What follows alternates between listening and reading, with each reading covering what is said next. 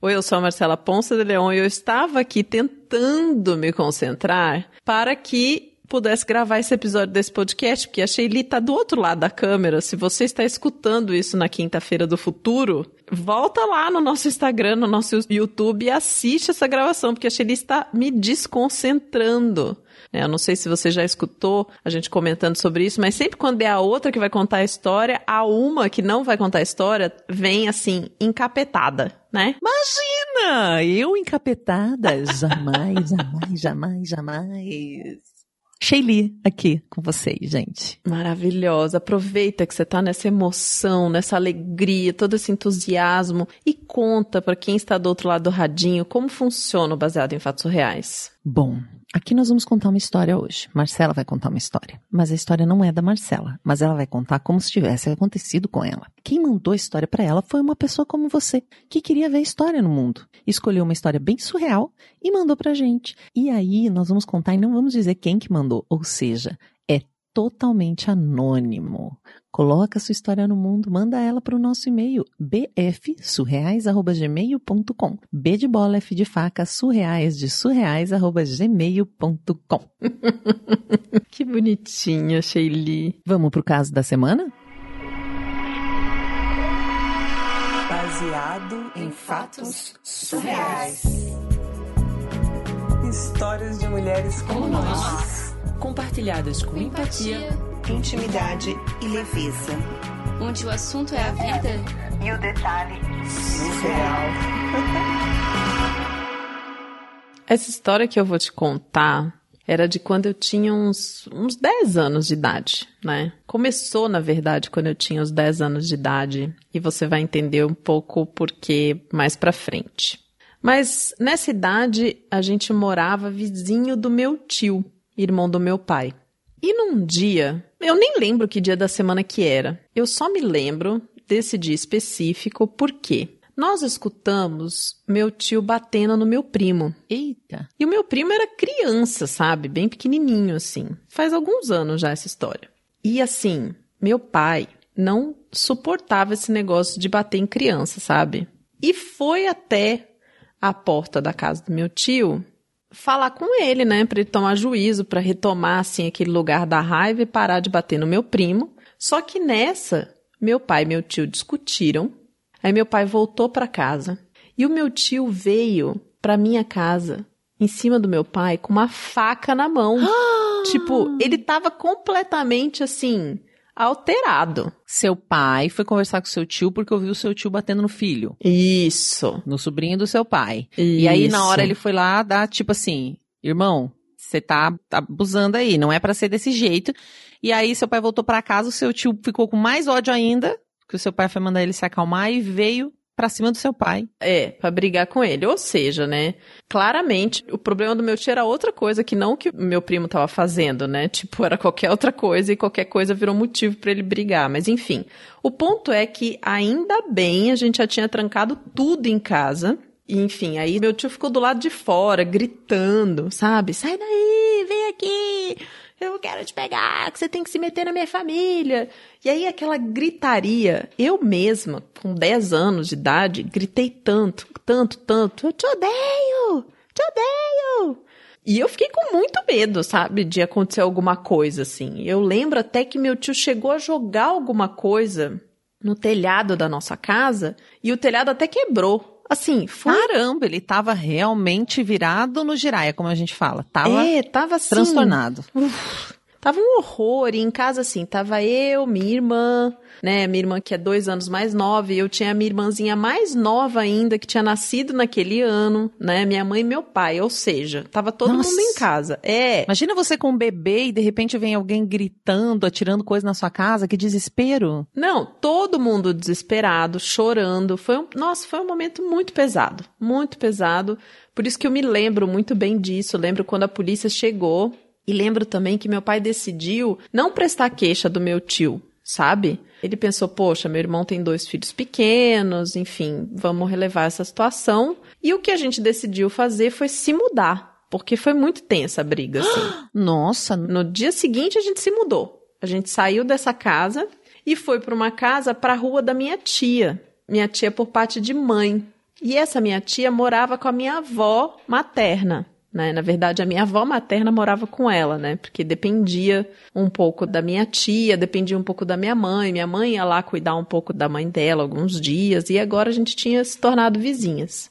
E esse período da gente morar próximo, assim, foi de uns dois anos, mais ou menos, sabe? Até meus. Eu tinha uns 10, 11 anos, até meus 12, 13 anos. De você morar próximo da sua tia e da sua avó. É, de ser vizinha da minha avó. Né? E acabava que nesse período a minha avó ficava muito tempo na minha casa, porque a minha tia saía para trabalhar e aí a minha avó ficava lá com a gente. Porque mesmo antes a minha mãe saía para ir para casa da minha avó e da minha tia cuidar dela um pouco, sabe? Então agora ficou mais fácil, em vez da minha mãe sair, até porque com três filhas pequenas, né? Minha avó passava a maior parte do dia lá dentro de casa.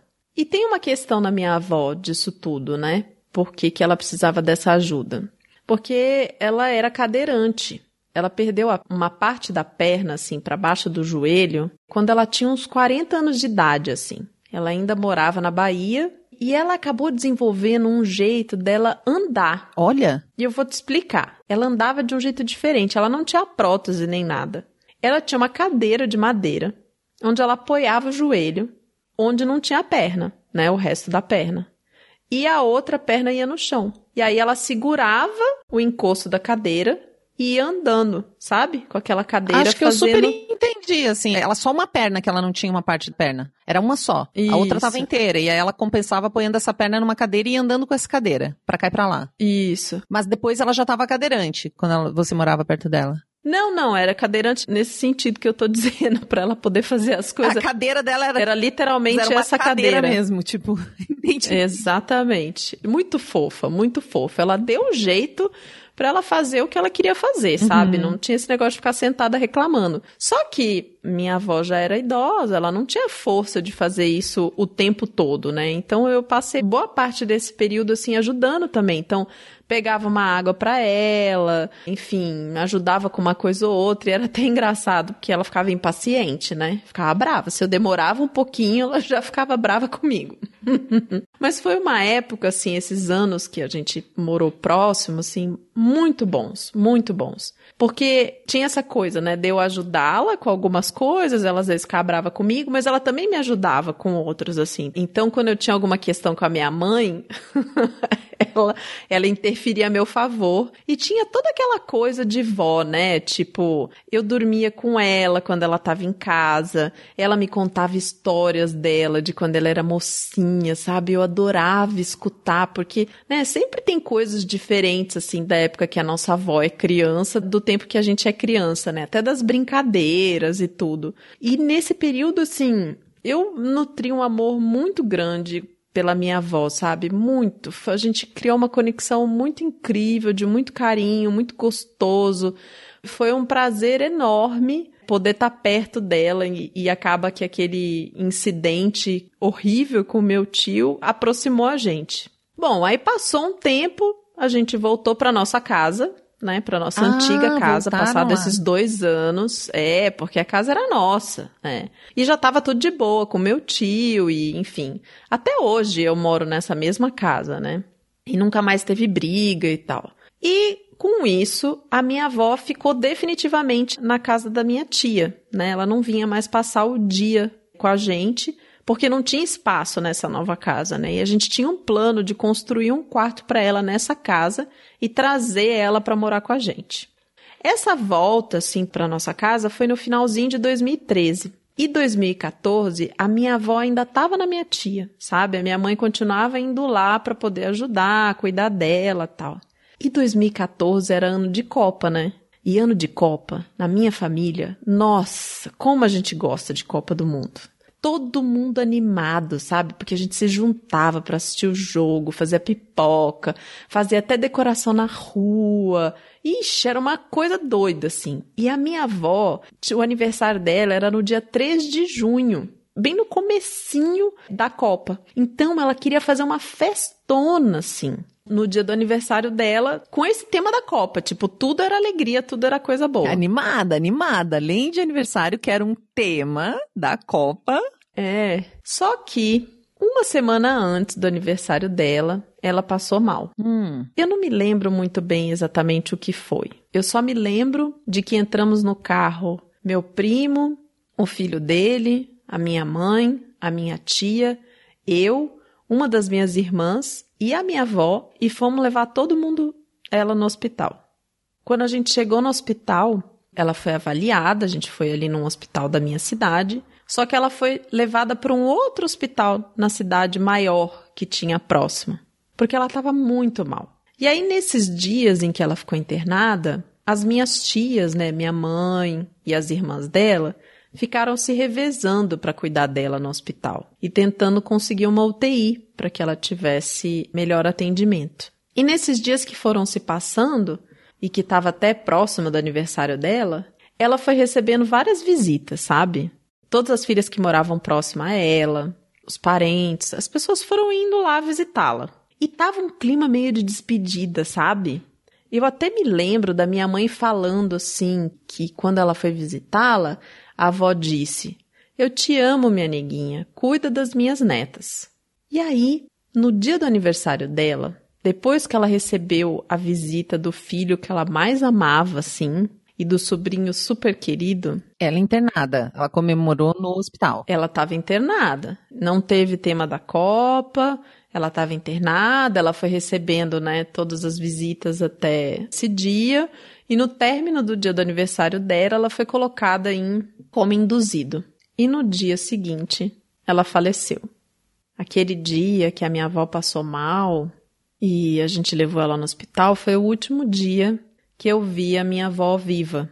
Né? Depois disso eu não vi mais, porque eu não entrei para visitá-la e ela, enfim, internada, não tinha muito como criança ficar entrando para ver, né? Era uma coisa bem rápida, tal. E, e no dia que ela morreu, a minha mãe até estava no hospital, só que ela não viu ela morrer porque ela estava na UTI, né? Então, quando fica na UTI, você tem um horário restrito, assim, para acompanhar, né, a pessoa. E eu me lembro muito bem do dia, assim, porque eu tava na escola, meu pai foi me buscar junto com a minha irmã, Uhum. e aí eu perguntei da minha avó, ele falou que tava tudo bem ali no carro.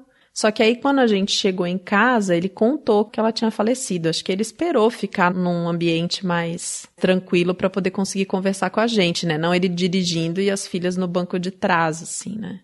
E aqui tem um fato curioso, né? Eu, eu sou uma pessoa muito chorona. muito chorona, assim, a ponto de que quando eu era bebê eu chorava tanto, tanto, que minha tia chamou até gente pra rezar pra mim, sabe? E até hoje, assim, eu choro demais. Choro, choro, choro. Assim, eu lembro também que quando eu tinha uns sete anos, as professoras, a, a diretora da escola recomendaram a minha mãe me levar num psicólogo. Porque eu chorava por tudo, assim, demais. Não, tem gente que é assim mesmo, né? Que chora mesmo. Só que na hora que meu pai contou o que tinha acontecido com a minha avó, eu não consegui chorar. Eu não tive reação nenhuma. Aí a gente foi para casa da minha tia e a família decidiu que a gente ia para a cidade natal da minha avó.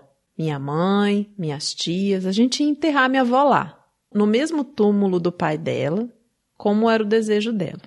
E a gente saiu da nossa cidade de madrugada para essa cidade bem longe, que era uns mil quilômetros de distância. Sim. E sabe, essa foi a minha primeira viagem da vida. Eu nunca tinha viajado. Foi a primeira, mas foi a mais triste também, né? E quando a gente chegou lá, teve o velório da minha avó, na casa de uma irmã dela. Uhum. Eu conheci muitos parentes que eu não conhecia. E como era uma cidade pequena, todo mundo sabia quem era, sabe? Todo mundo conhece todo mundo. Então a cidade toda foi uma cena muito bonita, assim. A cidade toda acompanhando o velório e o caixão até o cemitério para fazer o enterro. Aí na hora do enterro, eu chorei. Eu chorei pensando na minha avó debaixo da terra. Aquilo me deixou muito agoniada, sabe? Eu chorei porque a pessoa que eu mais amava não estava mais comigo. Eu chorei porque eu nunca mais ia ver o rostinho dela, sabe? Mesmo quando ela ficava brava que eu demorava para trazer o copo de água. Eu chorei porque eu percebi que era para sempre assim. Eu não ia mais ver a minha avó. Aí depois do enterro, eu e meus primos a gente saiu pelo cemitério para ver o túmulo de outros parentes assim que a gente nunca tinha visto. E a gente voltou para casa no mesmo dia. Fizemos aquela volta de mais mil quilômetros no mesmo dia para casa. E essa viagem e foi uma viagem bem difícil, assim, não só pelo motivo, mas pelas condições, assim, porque a gente alugou uma van e foi toda a família junto nessa van, não tinha lugar para todo mundo sentar. Eu passei mal na viagem de ida, na viagem de volta, enfim, foi tudo muito difícil, assim. Passado uns tempos, a avó de um primo meu, né, que não era a mesma avó, a gente estava lá tomando um café, um bolo em casa, ela tinha ido visitar. E ela contou que no casamento da minha tia no ano anterior, ela tinha falado com a minha avó e fez um convite para minha avó. Falou: Vamos no evento da igreja o ano que vem. Uhum. Aí a minha avó falou assim: Não vou estar tá aqui, filha. Eu vou voltar para minha terra e descansar. Às vezes eu penso nisso, sabe? E eu gosto de pensar que ela tá descansando. E aí eu lembro daquele ocorrido com meu tio. Aquela coisa horrível assim nem ficou tão horrível mais, sabe? Porque foi o motivo pelo qual a gente acabou indo morar perto da minha avó e eu pude passar dois anos super próxima dela. Ela foi uma mulher muito guerreira, muito, muito guerreira. Imagina ter aquela engenhosidade de usar cadeira para se movimentar. Maravilhosa. Tem várias coisas que eu faço hoje em dia por ela e para ela e eu sei que ela se orgulharia de mim, sabe? E quando essa minha avó morreu, a minha outra avó, a avó paterna, tinha morrido poucos anos antes, assim. E eu sei o quanto essas histórias, assim, essas, essas perdas mexeram comigo, sabe? Mudaram comigo. As minhas duas vós foram muito guerreiras, muito guerreiras. Né? A minha avó paterna sofreu muito na vida, muito, muito, muito. E eu até hoje rezo e penso Tomara que ela esteja descansando bem agora, sabe? Eu queria que ela tivesse tido descanso em vida, mas isso não aconteceu. E eu também espero que elas saibam, onde quer que elas estejam, que eu sempre vou amá-las e que as duas sempre serão um exemplo para mim.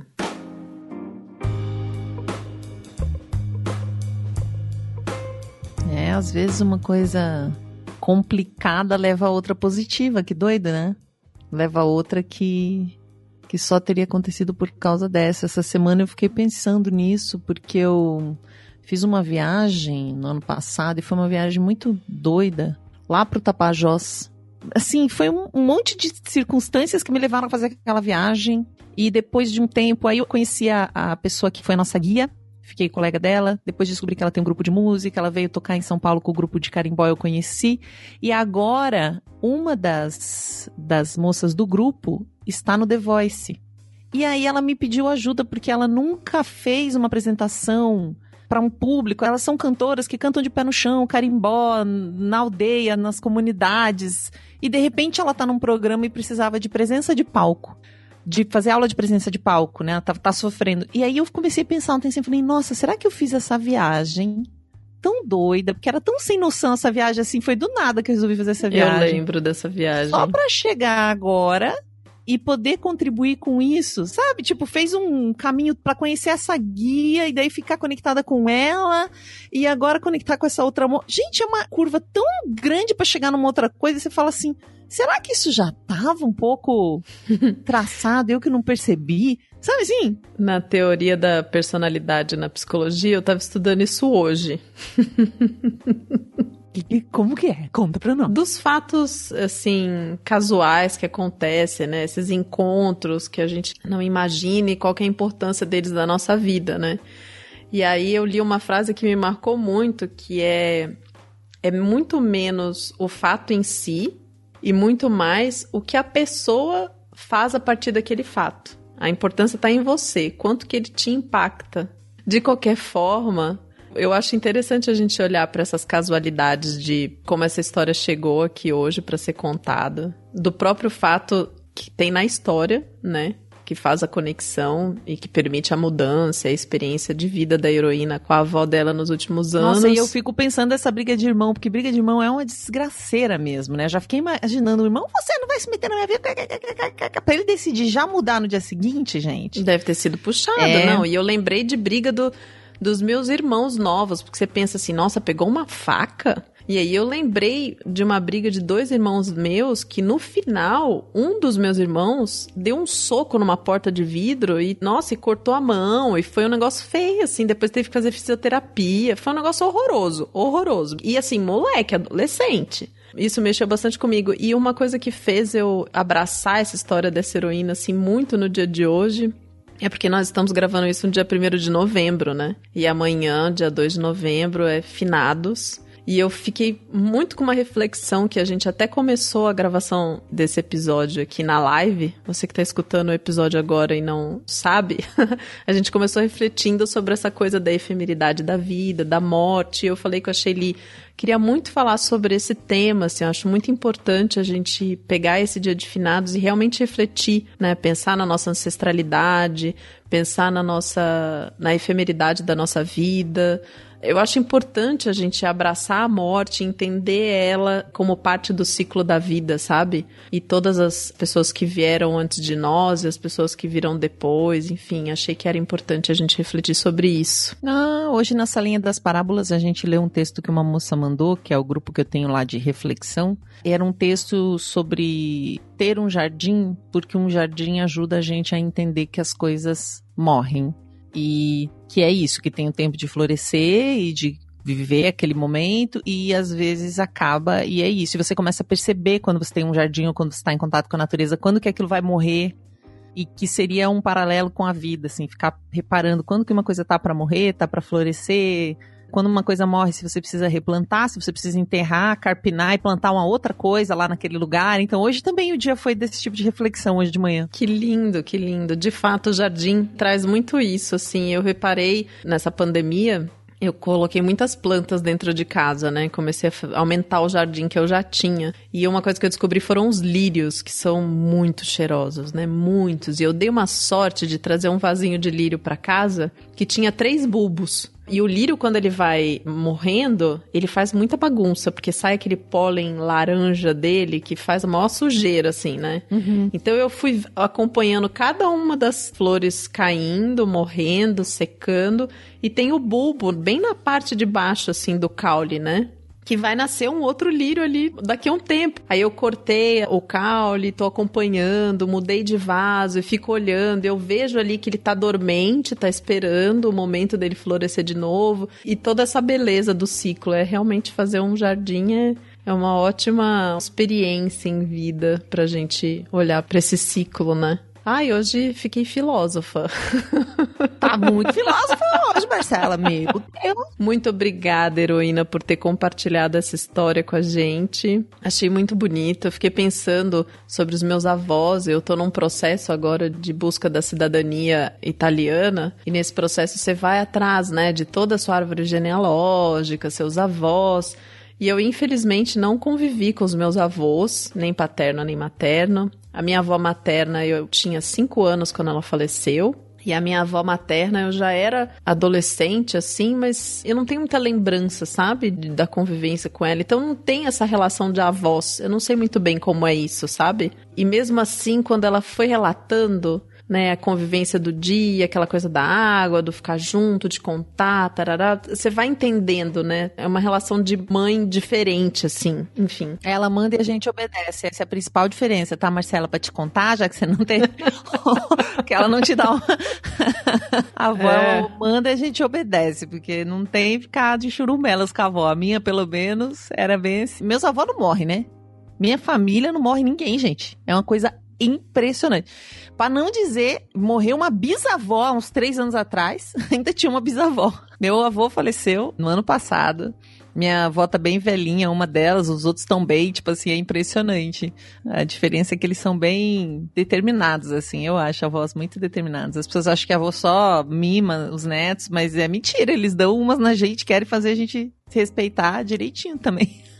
É. Então, muito bem, obrigada a você que está nos acompanhando até agora. Se vocês quiserem contribuir com o nosso podcast para que ele chegue para mais pessoas, você entra lá em bfsurreais.com.br barra contribua e entra pro Hall da Fama. Agora nós vamos agradecer pessoas que estão nos apoiando lá, como a Samara Cris Marques, a Rosiana Roecker, o Rodolfo Souza, o Renato Chiquito, a Regina Guimarães, o Pietro Moreira, o Pedro Rainho, o Pablo Vasques, a Melissa Costa, o Max Nunes, a Marta Batilli, a Mariana Forster, a Mariana Diniz, a Manuela Braga, a Luciana Machado, a Letícia Santos, o Leandro Yamaguchi, a Laís Norte, o Kaique Novaes, a Juliana Marques, a Júlia de Paiva, do Veste Jeans BR, que faz jeans infantil, o Hugo Ballarini, a Heloísa Takats, a Gisele Cabreira, da PD Fotografa, que é polidancer e fotógrafa de polidancer, Gabriela Coelho, Fernanda Galdino, Cintia Matos, Bruno Kimura, Brenner Pacelli, Bárbara Murakawa, Arthur Peixe, Andrew Homrich,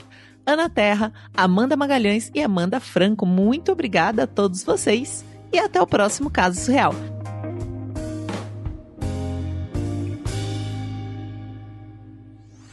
Esse podcast foi editado por Domênica Mendes.